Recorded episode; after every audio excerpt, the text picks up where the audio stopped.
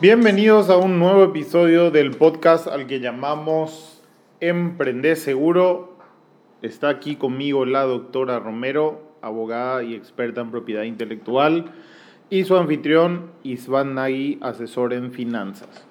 Hoy vamos a estar hablando de los tipos de sociedades que existen, las maneras de formalizarse y por qué es importante entender las diferencias entre todas las opciones que hay en el mercado de lo que apoyamos en este canal, que es de trabajar legal.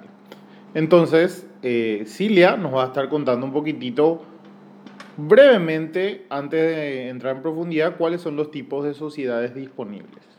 Bueno, formalizar es una elección dinámica al momento de invertir y hay varias formas de que puedas proteger tu emprendimiento explorar las opciones y elegir la que más se adecue al tipo de negocio que vos estás realizando es sumamente importante para que tu empresa pueda alcanzar eso que se propone. Imaginemos el siguiente escenario.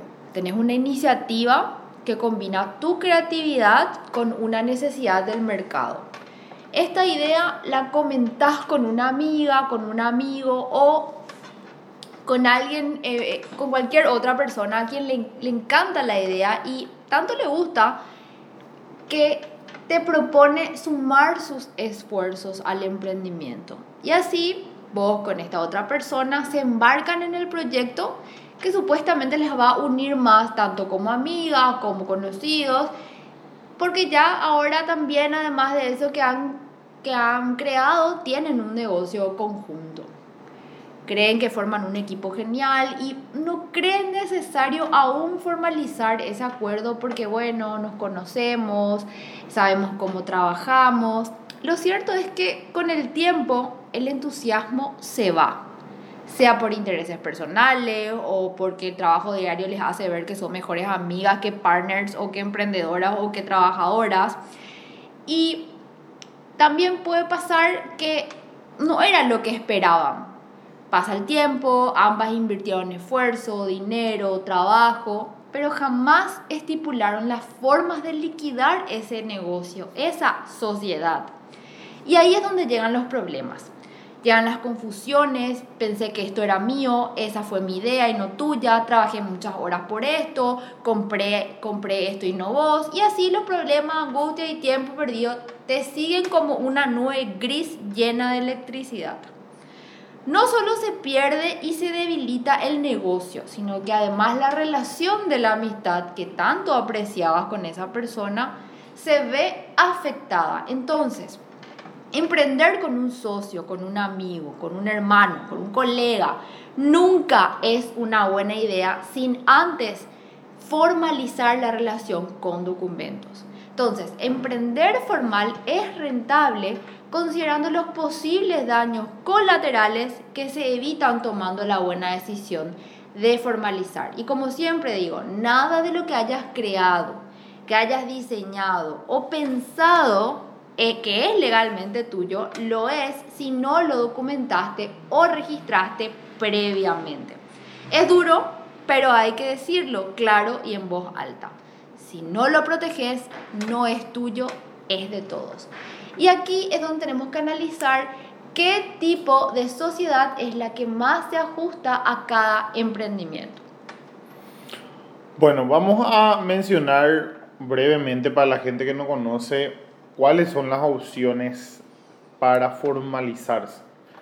Hoy en día en el mercado paraguayo eh, la, la, base de, de si estás solo emprendiendo es una unipersonal significa que es una empresa de una sola persona. ¿Qué ocurría? Muchas veces yo invertía 100 millones de guaraníes y, o 10 millones de guaraníes y mi negocio cerraba y tenía deudas por más de ese dinero que yo invertí. Entonces las deudas de ese negocio iban en contra de mí como persona. Y esto es un problema porque justamente uno tiene que tener la seguridad para emprender sin tener miedo de perder todo lo que tiene, porque algo salió mal. Entonces aquí surge eh, el año pasado, si mal no recuerdo, el proyecto de las EAS, Empresas de Acciones Simplificadas, donde inclusive siendo una sola persona vos podés emprender con un capital de riesgo. Significa, yo invierto 10 millones en este negocio y yo soy responsable por cualquier cosa que pase hasta los 10 millones que yo decidí invertir acá. Luego están las opciones de más personas, donde también entra la EAS como una opción, que es la empresa de acción simplificada, o las empresas más comúnmente conocidas que son las SA y las SRL. Hay que entender que existen diferentes tipos de SA, que significa sociedad anónima, que están, por ejemplo, las ASIS, que son comerciales e industriales, las AECAS, que son emisoras de capital abierto, si uno quiere captar fondos de las personas, y así diferentes subclasificaciones que tocaremos más adelante. Aquí buscamos que le quede claro cómo ustedes deben elegir y cuál deben elegir a la hora de emprender y cuáles son sus opciones y por qué es ventajosa una sobre la otra según lo que ustedes quieran hacer. Entonces, empecemos explicando el concepto de la unipersonal, que es donde está la mayoría de las personas. Bueno, la, la unipersonal lo que tiene diferente es que todo el riesgo está en el bien en el patrimonio de la persona que es titular de esa empresa unipersonal. Por lo tanto, responde con todos sus bienes sobre las pérdidas y, bueno, disfruta también de las ganancias. Pero si sos único dueño, a partir del año pasado, nace una oportunidad bastante interesante que es la que hablabas de las empresas por acciones simplificadas, que son un tipo legal que entró a regir en el segundo semestre del 2020 y actualmente su sistema online está operativo desde el mes pasado. Y lo que hace es crea un documento llamado acta de fundación o acta fundacional que no requiere una inscripción en registros públicos, que es lo que más demora y lo que más genera eh, trámite burocrático y te ahorra muchísimo tiempo. Entonces la documentación se ingresa únicamente y exclusivamente a través del sistema único de apertura y cierre de empresas y todos los pasos para abrir una EAS son online. Entonces es un sistema fácil, así, accesible, rápido, amigable, en el cual el mismo emprendedor puede ser protagonista de la gestión de su empresa por acción simplificada. Y lo interesante es que permite que si sos un emprendedor independiente, también están las empresas por acción, eh, por acciones simplificadas compuestas por más socios, pero eh, si sos un emprendedor independiente, podés comprometer un capital a tu emprendimiento y responder por ese capital y no con todo tu patrimonio, que es lo que ocurre con una unipersonal. Entonces, eh, es interesante lo que propone esto porque la, la, empresa por acción simplificada fue pensada para formalizar microempresas a bajo costo y con gastos de mantenimiento casi nulos para esos emprendimientos pequeños, con o sin socios y de capital pequeño en donde lo que nosotros buscamos es separar la economía familiar de la administración del negocio pequeño, porque ese proyecto, ese emprendimiento se respalda con el capital que se compromete y no con el patrimonio total del dueño. Entonces es interesante esta alternativa que nace con la empresa por acción simplificada porque es el primer vestigio de formalización de un emprendimiento, ya sea unipersonal o con un socio. Clarísimo. Entonces, siendo una persona sola que no tiene socios, tiene hoy en día dos opciones que es la unipersonal, donde se va, gestiona un RUC ante la SED, pero aquí todo lo que él tiene es parte de su riesgo, ya que él no delimita cuál es el capital de la empresa. Entonces, si quiere él decir, bueno, yo quiero abrir una lomitería, pero tengo miedo que si alguien se intoxica me demande, yo puedo poner un límite de capital en una EAS, decir, bueno, 30 millones, entonces ese es mi riesgo máximo. Ahora pasamos a cuando hay más de una persona, que es lo que mencionabas antes, decías, bueno, yo escuché de la lomitería, quiero emprender contigo, ¿cuáles son las tres opciones que hay hoy en día? Y cuáles son sus principales ventajas y desventajas. Empecemos hablando de la que la gente conoce un poco más, que es la SA. ¿Cuál es la ventaja de tener una SA y cuál es la desventaja de tener una SA? Bueno, antes de, de, hablar un poco sobre eso, ¿verdad? Cuando querés emprender con un socio comercial, es importante además que tengamos un pacto de socios, que fue, bueno, tema del episodio anterior. ¿Por qué el pacto de socios es importante? Porque si bien la sociedad anónima o la sociedad de responsabilidad limitada le da forma legal a mi emprendimiento, o sea, le da una personería, le convierte en un individuo particular con derechos y obligaciones. Muchas veces los estatutos, por una cuestión legal acá en Paraguay, no pueden ser demasiado específicos acerca de lo que cada socio debe hacer o de lo que cada socio está comprometido a aportar más allá de las acciones o más allá de las participaciones según la sociedad anónima o SRL.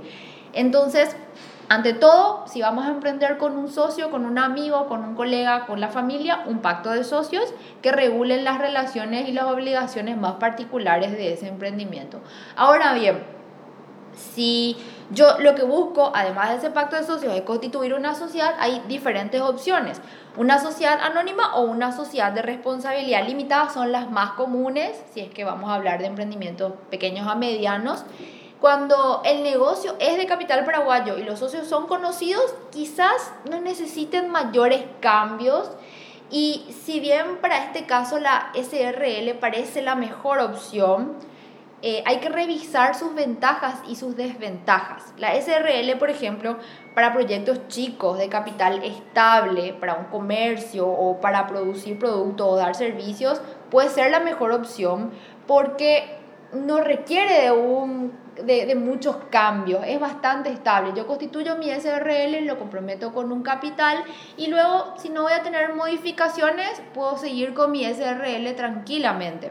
Ahora bien, la cuestión con la SRL es que demora mucho en constituirse y te exige que tu capital exista, por supuesto, porque la responsabilidad está sujeta en el capital, entonces ese capital tiene que existir. Yo tengo que demostrar que esa responsabilidad va a estar eh, soportada en, un número determinado de dinero o de bienes, entonces esos bienes tienen que existir. Y por todo el tiempo que exige la ley, ese capital tiene que estar como ahí parado. Y demora mucho tiempo en salir, entonces es como más complicado. Ahora, hay que ver qué proyección le damos a nuestro emprendimiento. Si buscas mayor estructura y mayor capital, y estás pensando quizás en tener fondos semilla o en una inversión, la sociedad anónima es más aconsejable. ¿Por qué? Porque la sociedad anónima te permite aumentar el crecimiento de tu empresa y te facilita las alternativas de que lleguen capitales de inversión. Eh, los ángeles inversores, por ejemplo, prefieren por los requisitos que tienen que cumplir, ya que la transferencia de acciones es más sencilla con una SA.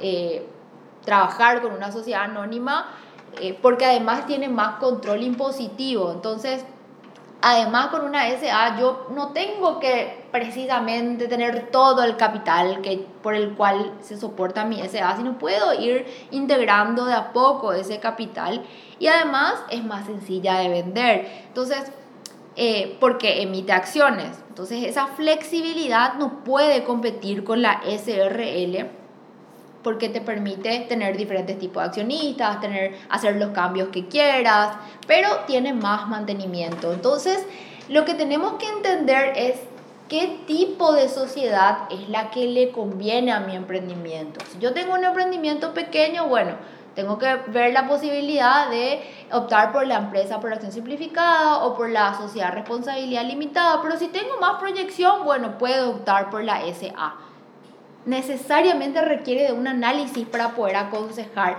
qué tipo de sociedad es la correcta. Haciendo un, buscando resumir en, un tweet o en un texto corto, si yo quiero hacer pocas gestiones a lo largo del año y ya sé cuál es mi capital máximo en el negocio que voy a tener, por ejemplo, quiero montar una mercería en el mercado, mi capital probablemente siempre sea el mismo, en ese caso me conviene una SRL. porque es una empresa de bajo mantenimiento y con un capital fijo.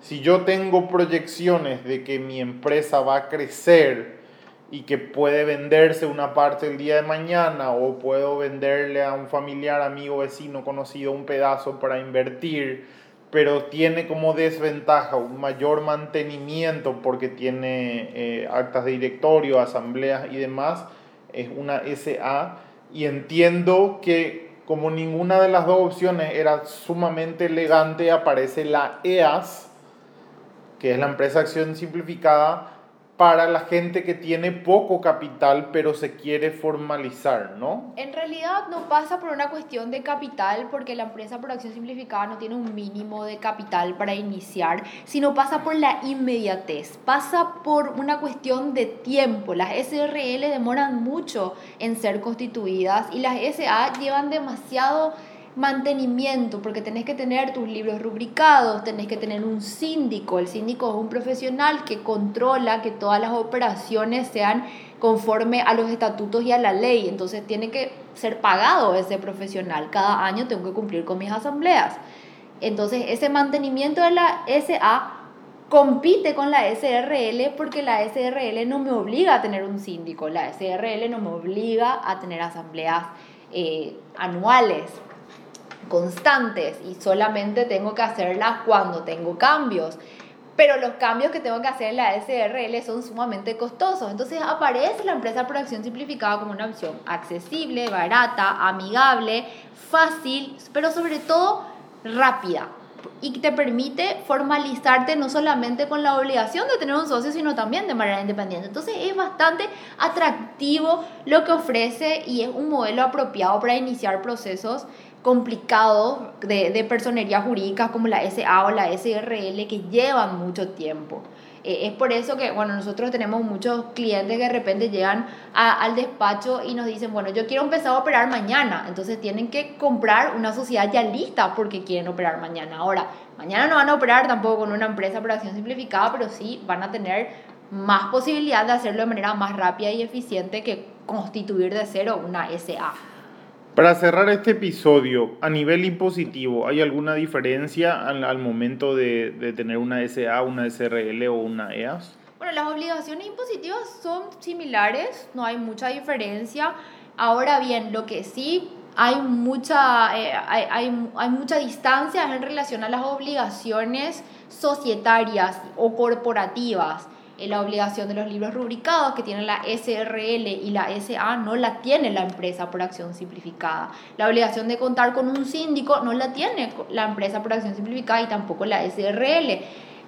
Ahora bien, lo interesante de la SA es la posibilidad de convertir esa sociedad comercial en un activo. Yo puedo vender fácilmente mis acciones puedo transferir muy fácilmente mis acciones y también puedo convertir mi SA en un activo vendiéndola a otro grupo de emprendedores que quiera operar y sobre todo esas sociedades anónimas que tienen movimiento, que tienen antigüedad, también son muy apreciadas en el mercado, cosa que no ocurre con la SRL, ¿verdad? Entonces todo este análisis te lleva otra vez a pensar en, en alternativas un poco más a largo plazo. ¿Por qué? Porque si tuvieras una SRL y tu emprendimiento se termina, la liquidación de esa SRL va a ser sumamente engorrosa, cosa que no ocurre con la SA. Por esto, tomar la decisión de cómo formalizar mi empresa es una elección importante porque determina el objetivo y la proyección de mi negocio y qué es lo que yo quiero buscar con mi emprendimiento en cuestiones de tiempo y de dinero. Resumiendo, en 20 segundos no se puede decidir qué tipo de empresa se debe elegir sin un previo análisis. Sugerimos recurrir a un profesional. Nosotros te podemos ayudar en esto. Con un buen análisis determinas el buen futuro de tu empresa. Hasta el próximo episodio.